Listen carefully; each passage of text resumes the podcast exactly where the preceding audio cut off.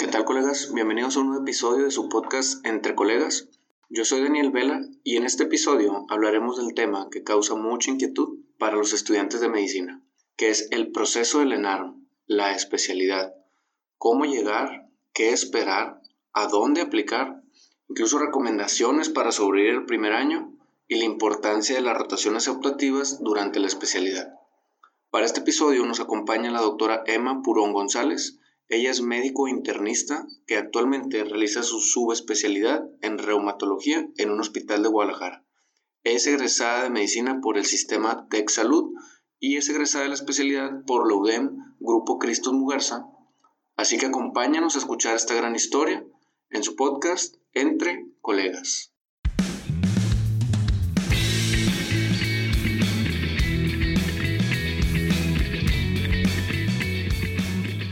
Pues bienvenida, doctora Emma. Muchas gracias por acompañarnos el día de hoy. Cuéntanos cómo te encuentras. Muy bien, muchas gracias por la invitación. Gracias a ti por la iniciativa, ya que este episodio surge este, por iniciativa tuya de, compartir a los colegas eh, qué esperar de la residencia. Así que cuéntanos, eh, doctora Emma, qué es lo que haces el día de hoy. Bueno, yo actualmente soy residente de medicina interna en el Hospital Cristus Muerza Alta Especialidad.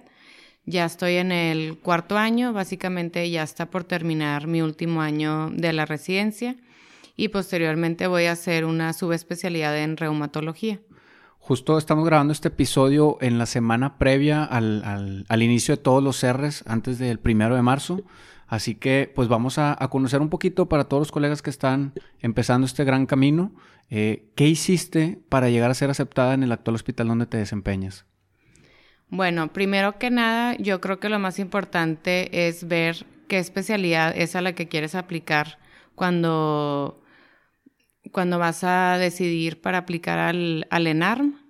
Pues porque ahora solo puedes poner una opción y, por ejemplo, cuando yo presenté el examen del ENARM, podías poner dos opciones. Entonces ahorita solo puedes poner una y pues es una, una decisión muy importante.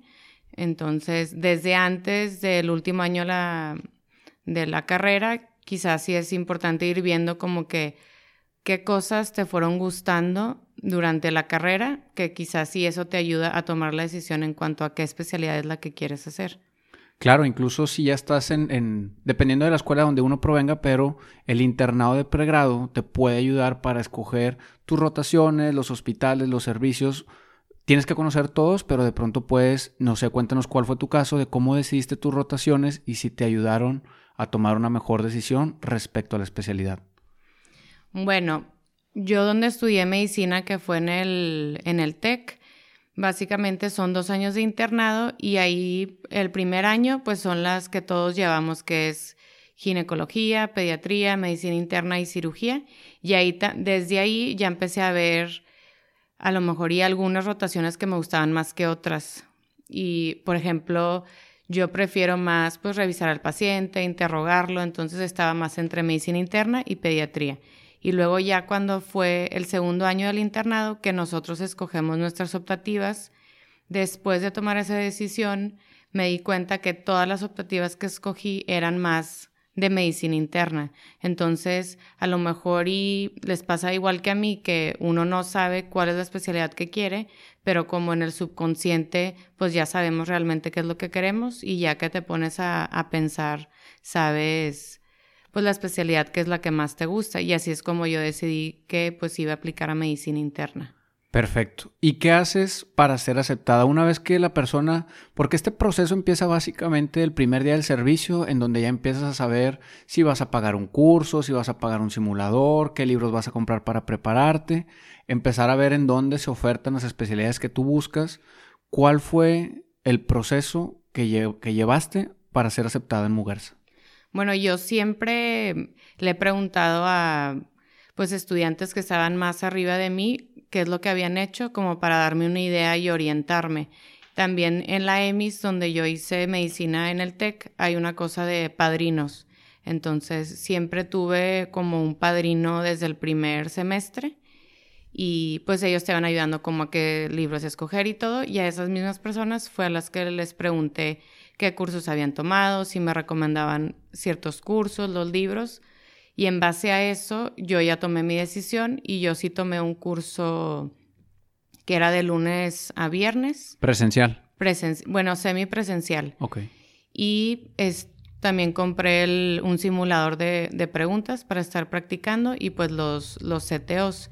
Eso en base a lo que me comentaron mis compañeros y decidí que pues a lo mejor y era lo mejor para mí. ¿Te graduaste en la generación que sale en enero, más bien el, primero de febrero o en, en agosto? En primero de febrero. O sea, tenías, tenías desde el primer día de febrero para estudiar para el examen que íbamos a presentar en septiembre. Sí, entonces me organicé en base a eso. El curso igual empezaba en febrero, entonces desde que empezó el curso y el servicio social empecé a estudiar pues todos los días con el curso y por mi cuenta y haciendo preguntas. ¿Y qué tan importante ves el, usar el simulador? Creo que más que estudiar, porque pues hemos estudiado toda la carrera, es utilizar el simulador, porque te enseña pues a estar concentrado todo ese tiempo contestando las preguntas. A lo mejor y si te pones nervioso o nerviosa cuando estás tomando un examen, igual te ayuda para practicar. Y yo creo que al final lo más importante es mantener la calma en el examen. Entonces los simuladores son los que más te ayudan a poder lograr eso. Claro, fíjate que a mí me preguntaban porque pues yo he presentado un par de veces el examen y me dijeron este año cuál fue la diferencia entre los pasados, porque igual que tú tomé seguramente el mismo curso que mencionas por el horario, pero bien dices, ya cuando conoces uno veces el examen, sabes que es un examen enfocado a medicina general, un examen donde pocas personas sacan arriba de 80, entonces enfócate a sacar una buena calificación, pero recuerda que vas a aventarte 450 preguntas y yo para este año lo que más hice fue el simulador acompañado de algunos libros, pero tienes que estar bien preparado para estar respondiendo pregunta tras pregunta tras pregunta. Y luego muchas veces te preguntan el mismo diagnóstico cuatro o cinco veces y tú dices, no, me están preguntando lo mismo y ya de ahí tienes una mal. Entonces, bien dices, yo creo que usar un simulador es muy importante. Entonces, continuando con el tema, tomas estos cursos, llega el momento del ENAR, presentas, supongo que te va bien, pero ¿en qué momento empiezas a aplicar para los hospitales? Bueno, igual también cada quien tiene su plan de vida, ¿verdad? Entonces yo quería hacer la, especialidad en, en, Monterrey y ya después la subespecialidad de irme fuera. Entonces yo busqué los hospitales que estuvieran en Monterrey y me informé cuándo eran sus procesos de aplicación, que a los dos hospitales que apliqué se aplicaba antes de tomar el examen del ENARM. Entonces ya después del ENARM yo ya había aplicado a los hospitales y solo estaba esperando pues un mes cuando salen las calificaciones o los folios seleccionados que, me llamaran.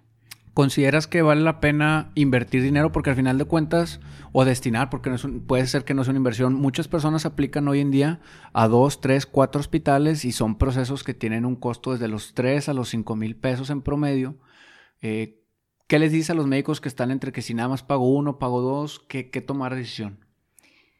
Yo considero que siempre hay que tener un plan B. A mí también me pasó que solo quería aplicar a un hospital porque es en el lugar donde yo quería estar, pero pues mis familiares, más que nada mi papá me, enfatizó que siempre teníamos que tener un plan B y por eso terminé la residencia donde la hice ahorita. Entonces yo creo que pues hay que verlo que es una inversión a largo plazo en vez de quedarnos sin dónde estar, que también viví el proceso de otros compañeros que no los aceptaron en los hospitales que aplicaron antes del ENARM, que estuvieran buscando un hospital después del examen. Entonces yo creo que sí vale la pena invertir ese dinero, o sea, desde antes informarte cuánto cuesta, separar el dinero y ver que va a valer la pena. Claro, porque la verdad es que la ventaja de, de en tu caso y de los médicos que aplican a un hospital es que el día que publican los resultados del ENARM, ese día te hablan y te dicen, oye, ¿estás dentro? ¿Firmas o no firmas? Y, ya a partir de ahí llega la tranquilidad. En dado caso de que no sea así, presentas el ENARM y pasan dos, tres semanas en lo que abre la convocatoria del IMSS, ISTE y demás, aplicas y luego estás a la deriva de, de, sus criterios y si no entras vas a la segunda ronda, entonces el estrés, creo yo, aumenta. Así que se vale entrar a otras instituciones, pero es bueno saber que también puedes aplicar antes de. Entonces, pues pasa supongo que todas tus entrevistas, te ponen exámenes de conocimientos y entras dentro de esta lista de los primeros aceptados y te hablan el día del ENAR, el día de los resultados del ENAR. Sí, exactamente. ya que habían pasado las entrevistas, pues el día que salieron las listas, ese día en la mañana me llamaron y fui a firmar. Y la verdad, pues como estabas mencionando, es una tranquilidad como que ya tener un lugar y pues ahora nada más era esperar a que empezara el primer día del R1. Claro, porque para, para los que a lo mejor no estén informados, al menos este año pasado presentaron casi o poquito más de 50 mil médicos. De esos médicos generales pasaron o se ofertaron alrededor de 10 mil plazas. Entonces, pues la probabilidad es 1 a 5 de los que presentan. Y luego si eso lo cierras al hospital privado, por ejemplo, en mi caso fue una plaza de 5 que aplicaron, entonces eres uno de 5 de uno de 5. O sea, el filtro está tremendo. Y, pues también tomar conciencia de que los otros 40 mil médicos van a seguir luchando por, por presentar. Entonces, si tú que nos escuchas eres o vas a ser ya R1 este primero de marzo, o eres, porque ya no estás escuchando en marzo, pues a ver que eres de los pocos afortunados, ¿no? ¿Qué sentiste cuando firmaste la, la carta de aceptación? pues se siente una, una tranquilidad, una, o sea, una paz enorme que ya tienes un lugar donde vas a iniciar y ya puedes disfrutar ahora sí el servicio social, en mi caso. Claro. Y, y la pregunta obligada, una vez que sabes que te aceptan, que ya tienes tu lugar, que los trámites se han terminado, ¿Qué haces desde que sabes que te aceptan hasta el primero de marzo? ¿Qué le recomendarías a las personas que dicen, ah, no, ya me aceptaron en tu caso, por ejemplo, para medicina interna? ¿Me pongo a estudiar medicina interna, las guías, los internamientos, todo? ¿O me voy de viaje? ¿O qué hago?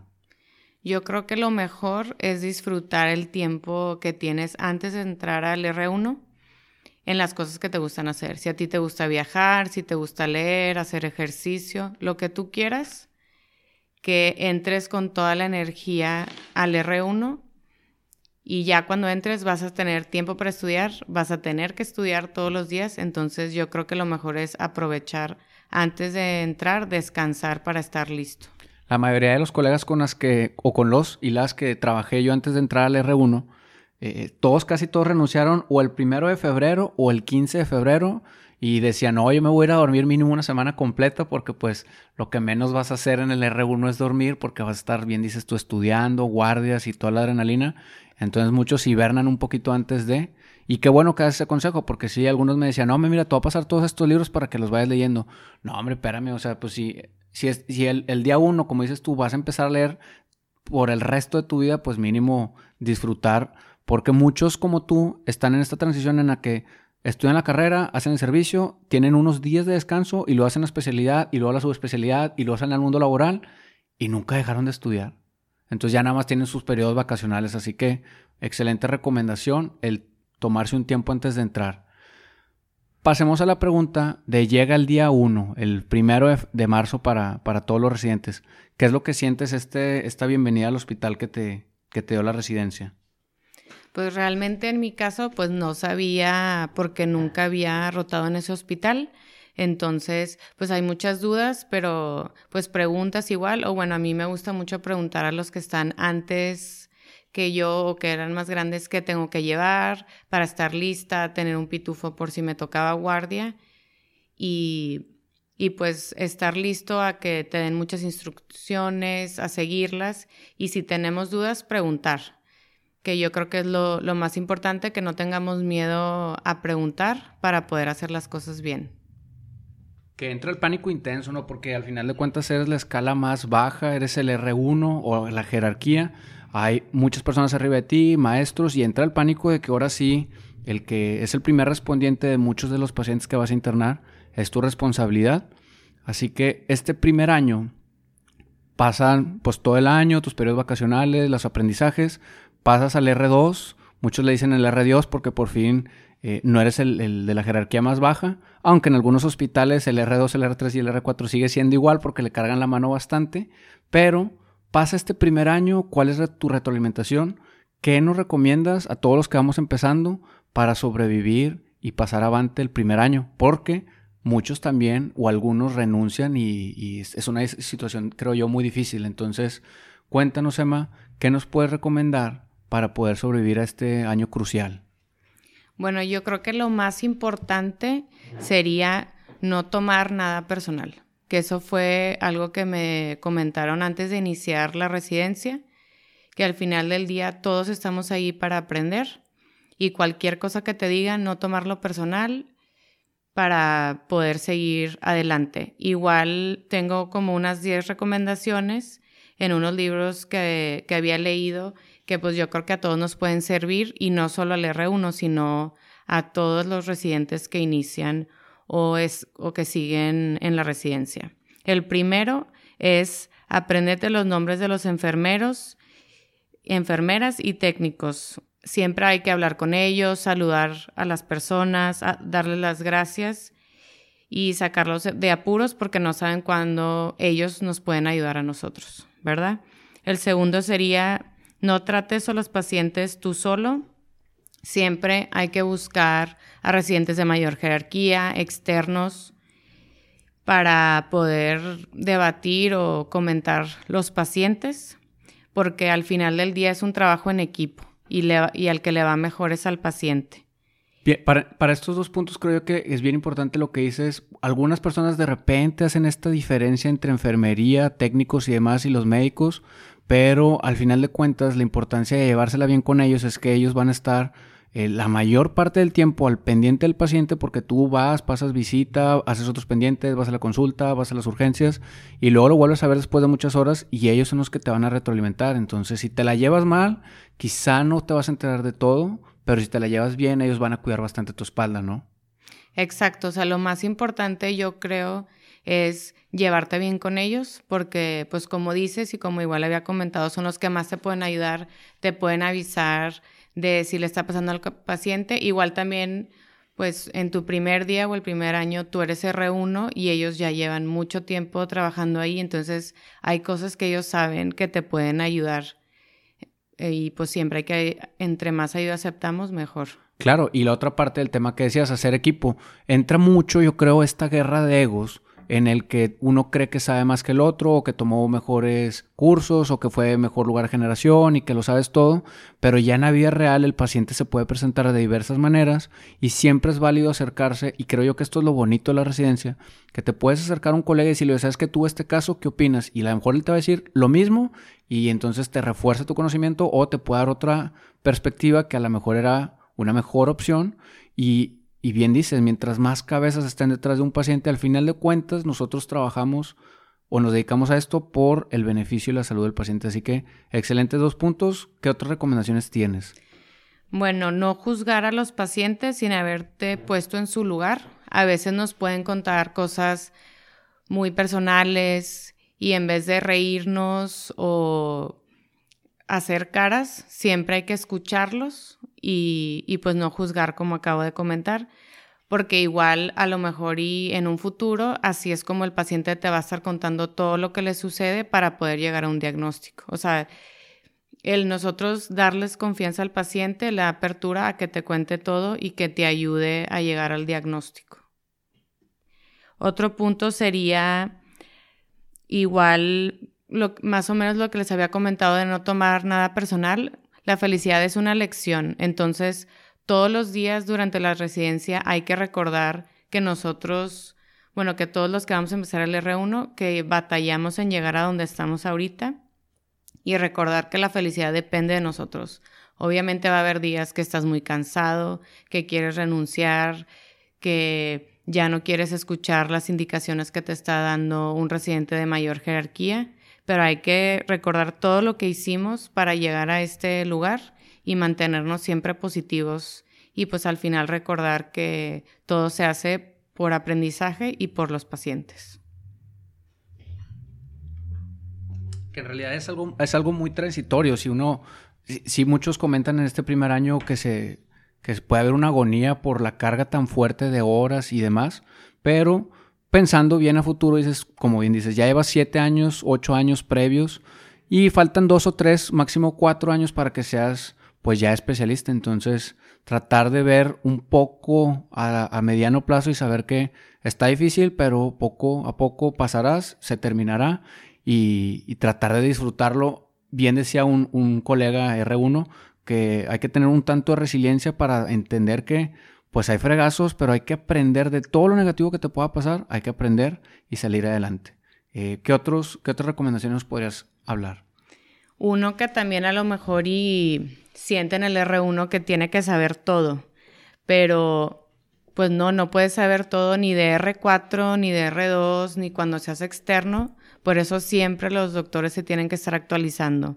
Entonces, recordar eso, o sea, nadie espera que sepas todo siempre, pero todos esperan que seas responsable y que seas alguien de confianza porque al final del día te están dejando a un paciente encargado.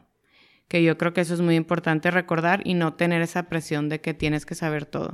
Claro, a nosotros en, en urgencias del hospital universitario donde yo egresé, un maestro nos decía, puedo aceptar que me digas enfrente de un paciente, no sé, pero no puedo aceptar que me digas una mentira o que le digas un mal tratamiento porque desconoces. Es mejor que le digas, ¿sabes qué? No sé, lo voy a revisar y, asesorarse y regresar porque al final de cuentas lo más importante creo yo o de las más importantes es tener una buena ética y tratar al paciente como si fueras tú, pues preferirías que te dijeran la verdad y, no estar diciendo una mentira, ¿no? Exactamente, eso nos lleva al siguiente, a la siguiente recomendación que sería el la sexta recomendación, que nunca digamos mentiras, que realmente pues a veces te metes en más problemas cuando echas mentiras, entonces mejor si no sabemos decir no sé, lo voy a revisar. Y si se te olvidó hacer algo como pasar unas indicaciones, checar unos laboratorios, en vez de enojarte o contestar, mejor decir lo voy a revisar, déjalo hago ahorita, o sea, no echar mentiras. Y pues ya los próximos puntos son más como de cosas de la persona que hay que recordar siempre por ejemplo, si nos queremos convertir en un excelente profesional de salud, siempre hay que estar estudiando. Igual como para Lenar, todos los días hay que estudiar, aunque sea 30 minutos, 15 minutos, lo que tú quieras, todos los días puedes aprender algo nuevo, nunca hay que dejar de estudiar. También cuidarnos uno mismo. A veces nos preocupamos mucho por los pacientes, pero se nos olvida que también tienes que dormir, también tienes que comer, tienes que descansar, porque si no, sí, no vas a, vas a querer renunciar o, o pues puedes perjudicarte a ti o a tus compañeros también si no descansamos. La importancia del sueño, que yo sé que luego es muy difícil, algunos días no, vas, no te va a tocar dormir tanto como quisieras, pero entra esta parte de, de bajar a lo mejor un poco el ritmo social porque pues necesitas bien, dices tú, mientras mejor descanses, mejor te alimentes y si puedes ejercitarte aunque sea poquitos minutos al día, en la medida en que tengas una mejor condición física y emocional, pues vas a poder dar un mejor trato y por ende vas a poder aprender más.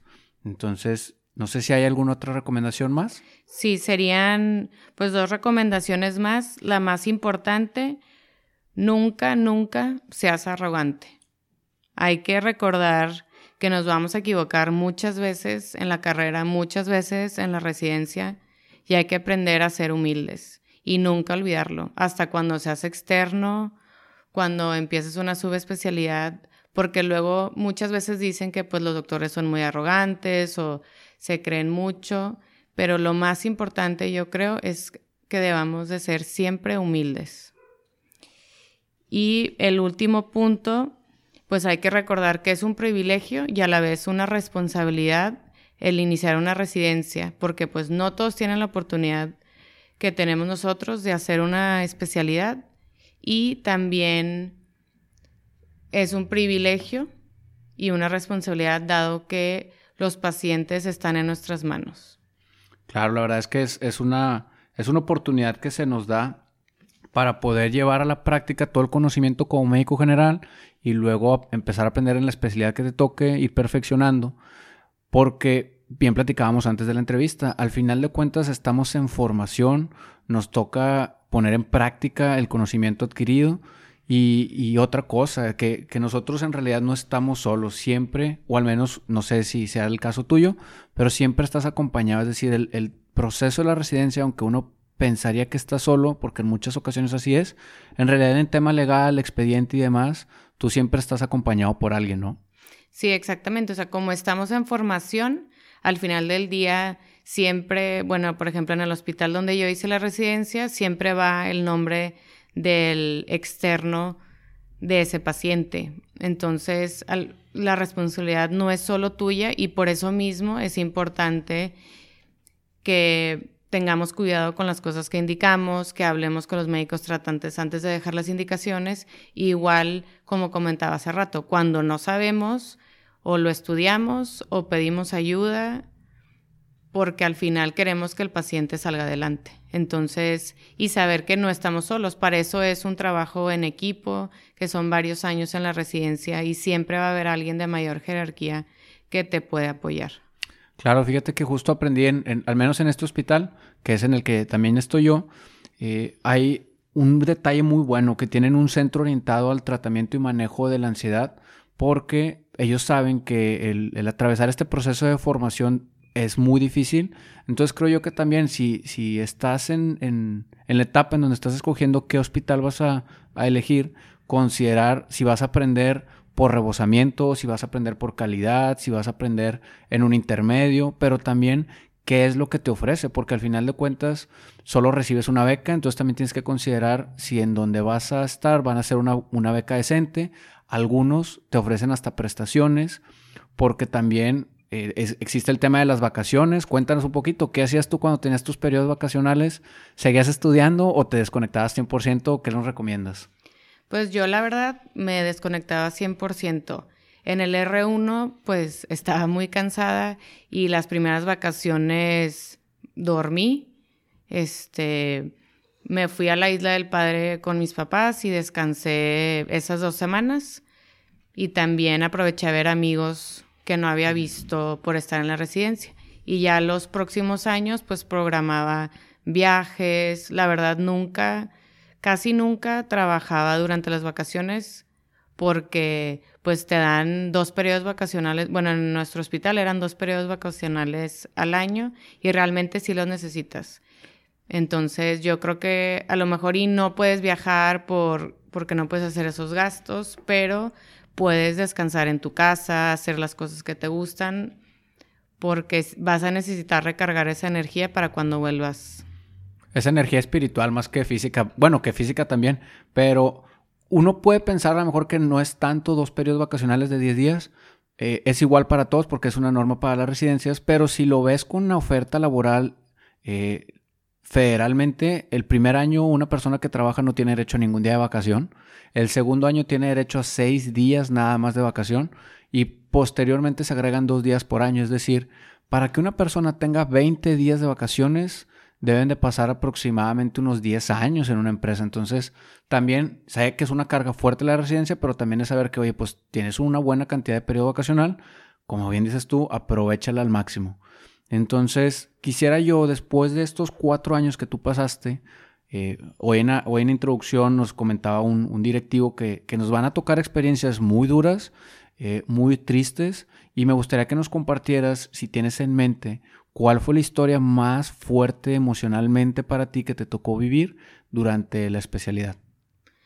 Pues yo creo que una de las experiencias más difíciles que tuve fue en mi primer año de la residencia. Igual, pues casi siempre está relacionado al fallecimiento de una persona, igual en este caso.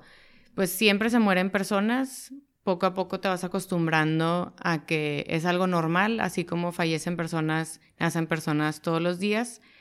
Pero el caso que más me afectó, o puedo pensar ahorita en dos casos que más me afectaron, fue cuando el esposo de, de una maestra estaba enfermo, que ya lo habíamos conocido, que había estado yendo varias veces al hospital y que en mi guardia falleciera el paciente. Entonces, pues básicamente le tenía que decir a un conocido que había fallecido su familiar y eso para mí fue muy difícil. O sea, muchas veces dábamos las malas noticias a varias personas, pero el problema fue que pues es alguien muy cercano entonces, yo creo que ese fue uno de los momentos más difíciles. Igual también en otra ocasión, este, pues en terapia intensiva me tocaban personas muy cercanas a mí también que estaban muy mal y pues andar comentándoles realmente lo que está pasando. Es muy complicado cuando tú sabes cómo están las cosas y te preguntan si van a mejorar, pero realmente ya sabes que no hay nada más que se pueda hacer. Y yo creo que eso fue uno de los momentos más difíciles cuando uno ya sabe que no hay nada más que se puede hacer.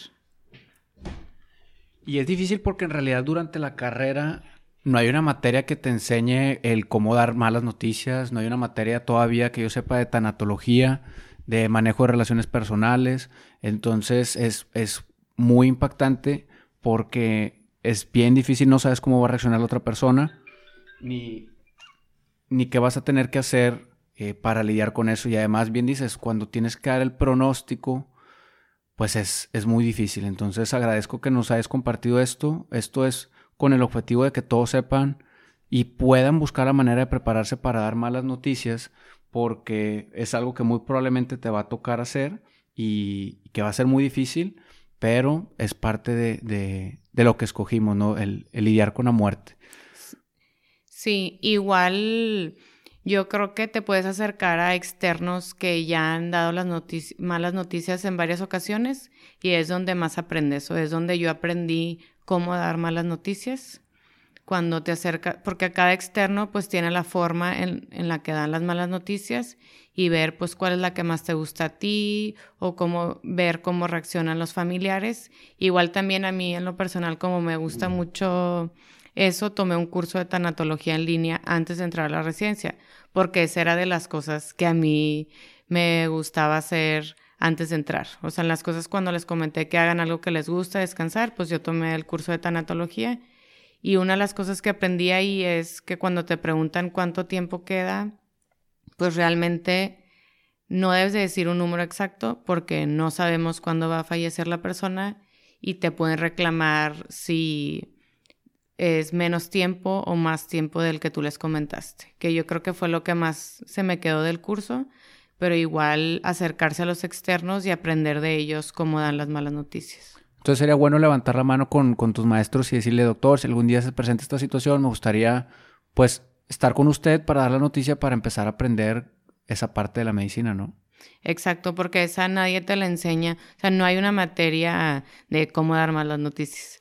Pero en, más en, en los hospitales privados, pues es muy importante también aprender el trato del paciente para poder aplicarlo en lo privado y en lo público y solo lo vas a aprender viendo a los demás cómo lo hacen. Claro, pues muchas gracias. La verdad es que tenemos que meter esa parte emocional que, a todos nos pueda tocar o nos puede tocar. Y para cambiar un poquito el, el, el ambiente, cuéntanos ya en esta parte última de la residencia, en casi todos, si no me equivoco, en todas las especialidades te dan oportunidad de tener materias optativas en el último año para ir a rotar en algún otro hospital Cuéntanos qué importancia tiene. ¿En realidad sí importa o que las escojan tus maestros o no te vas? ¿Cuál es tu postura respecto de las materias optativas? Yo en lo personal escogí mis optativas en los lugares donde yo quería aplicar a mi subespecialidad para conocer el hospital y saber a dónde estaba aplicando. Igual también te sirve para que te conozcan y igual tú conozcas la ciudad, ver si te gusta el ambiente hospitalario, su plan de estudios, porque no hay nada más que pues tú estar ahí y ver cómo son las cosas. Entonces yo escogí mis dos, en nuestro hospital son dos meses, escogí en lugares donde potencialmente podía aplicar a la subespecialidad que yo quería.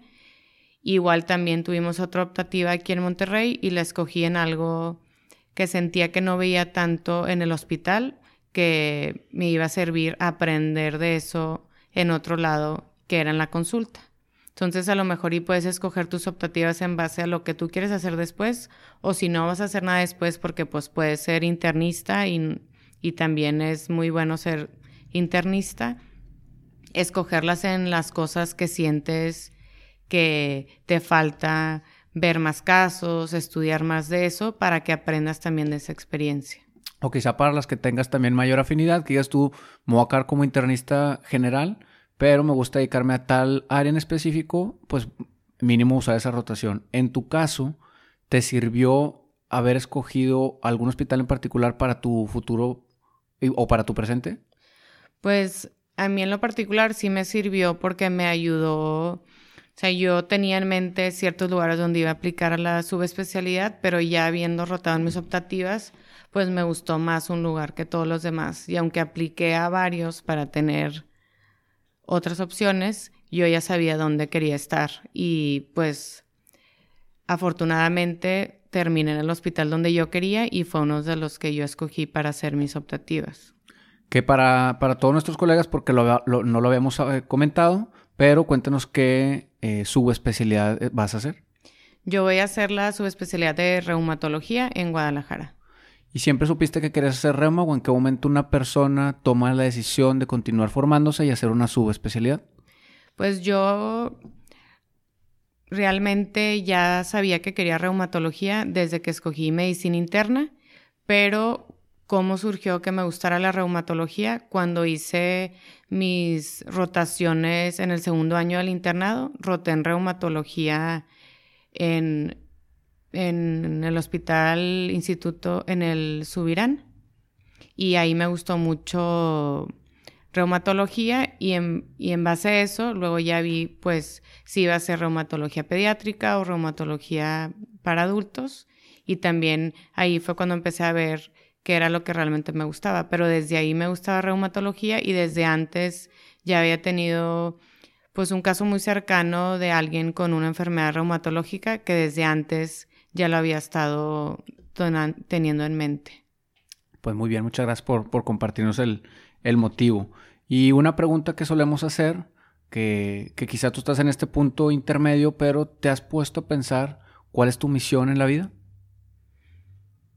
Pues realmente, pues no así como en concreto no me he puesto a pensar, pero igual cuando fue la grabación también me tocó hablar con mis compañeros y les comenté ahorita que estábamos terminando una nueva etapa, que pues primero que estuviéramos muy contentos que habíamos terminado esta etapa, pero igual que nos pusiéramos a pensar en nuestro plan de vida y ver realmente por qué estábamos aquí, cuáles eran nuestras metas, qué queríamos hacer y en base a eso organizarnos.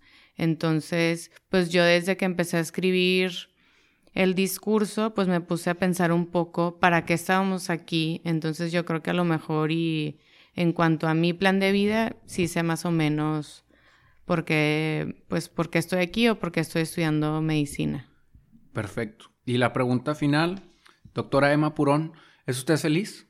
Sí, realmente yo sí soy feliz y yo creo que es lo más importante para todos, que recordemos, sin importar qué es lo que estamos haciendo, dónde lo estamos haciendo, ser felices haciendo pues lo que nos toca hacer ese día y si no ver qué tenemos que cambiar para ser felices. O sea, la doctora Emma Purón vive en busca de la felicidad. Pues yo creo que es algo que todos debemos de, de buscar. Qué bueno, la verdad es que es un excelente consejo como para cerrar la entrevista porque al final de cuentas solo hay una vida y suena muy fatalista, pero pues literal solamente hay una vida y lo mejor que puedes hacer es buscar día a día la felicidad. Eh, aprovecho para agradecerte por la invitación. Este episodio se grabó en tu casa. Muchas gracias por abrirnos las puertas. Y para cerrar, me gustaría si hay algo con lo que quisieras terminar, algo que no hayamos mencionado, o algo con lo que quieras cerrar la entrevista. Bueno, pues quisiera darles las gracias por darme la oportunidad de compartir lo que he estado aprendiendo mientras estamos en formación y pues recordarles a todos que pues venimos aquí, como ya comentamos, a ser felices, a ser libres y siempre estar en paz con nosotros mismos para poder estar en paz con los demás sin importar si eres R1, R2, R4, si estás eh, estudiando para el examen del consejo, acabando la tesis, siempre hay que recordar estar en paz, que yo creo que fue lo que más me ayudó durante la residencia. Y, y pues se viven muchas cosas en la residencia, van a crecer mucho personalmente y nos ayuda pues para todos los problemas que vamos a tener durante la vida.